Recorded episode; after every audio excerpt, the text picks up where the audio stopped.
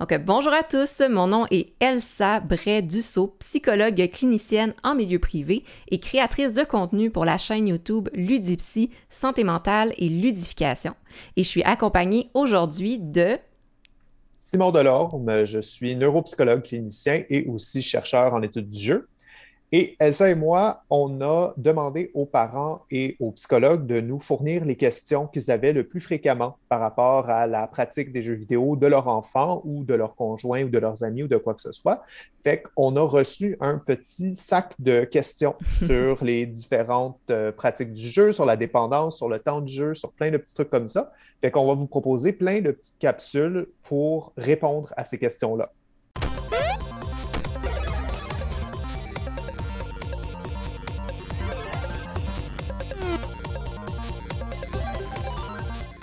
En milieu clinique, on reçoit souvent la question est-ce que mon enfant passe trop de temps à jouer?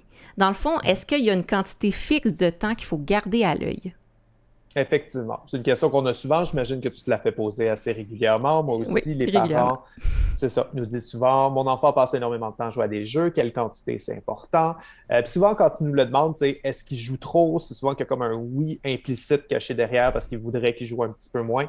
Euh, puis en même temps, c'est très compréhensible qu'il y ait cette réaction-là parce qu'on observe, mettons, dans nos statistiques juste autour de Montréal, selon les, euh, les études qui ont été faites, que 21% des jeunes montréalais aujourd'hui en ce moment passent euh, au moins quatre heures de loisirs devant un écran.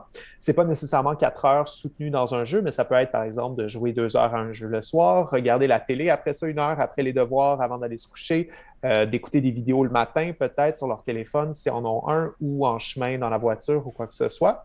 Euh, ça diminue un peu chez les adultes, c'est quand même aussi important. Je pense que c'est 16% à peu près chez les adultes, donc quand même, c'est ça, une partie non négligeable. Mais chez les adultes aussi, surtout, ce qu'on observe, c'est que les adultes sont hyper connectés.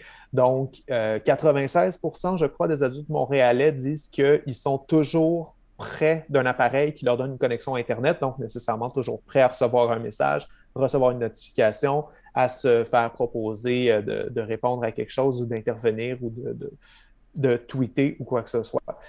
C'est important de savoir justement à cause de ça un peu c'est quoi la quantité de temps qui est importante, qui est, saine, qui est moins mm-hmm. saine, puis c'est quoi les effets que ça va entraîner.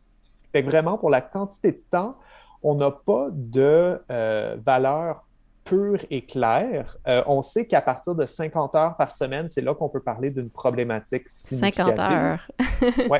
50 heures, c'est 7 heures par jour, plus que 7 heures par jour, tous les jours. Fait que, c'est comme une job à temps partiel, mais sur EVE Online ou sur World of Warcraft. Fait que définitivement, c'est remarquable. Disons, un jeune qui passe 7 heures par jour à jouer, normalement, ça ne devrait pas passer sous le radar des parents.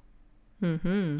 Euh, mais ceci dit, avant ce 50 heures-là, ce qu'on observe, c'est qu'il y a quelque chose de très intéressant, c'est qu'il y a plein d'effets positifs à jouer dans les jeux, qui sont une autre question qu'on reçoit, qu'on va vous proposer dans une autre capsule.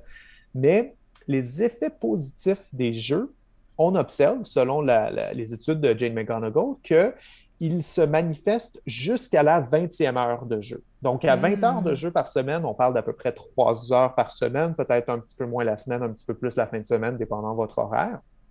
Mais 20 heures par semaine de jeu, c'est là où on va avoir le maximum des effets positifs au jeu.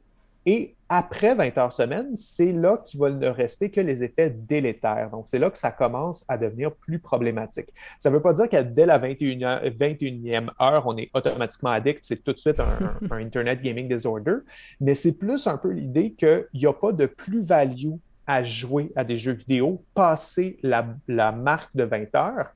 Et il y a des effets plus dangereux et plus insidieux qui commencent à apparaître après ce 20 heures-là, où là, justement, on commence à hypothéquer les autres activités de la journée pour le temps de jeu. Et c'est là qu'il faut commencer à être un peu vigilant. Donc, 20 heures, c'est la limite. Souvent, c'est ça qu'on va dire aux parents. Et moins que ça, ça veut toujours dire que d'autres activités sont favorisées.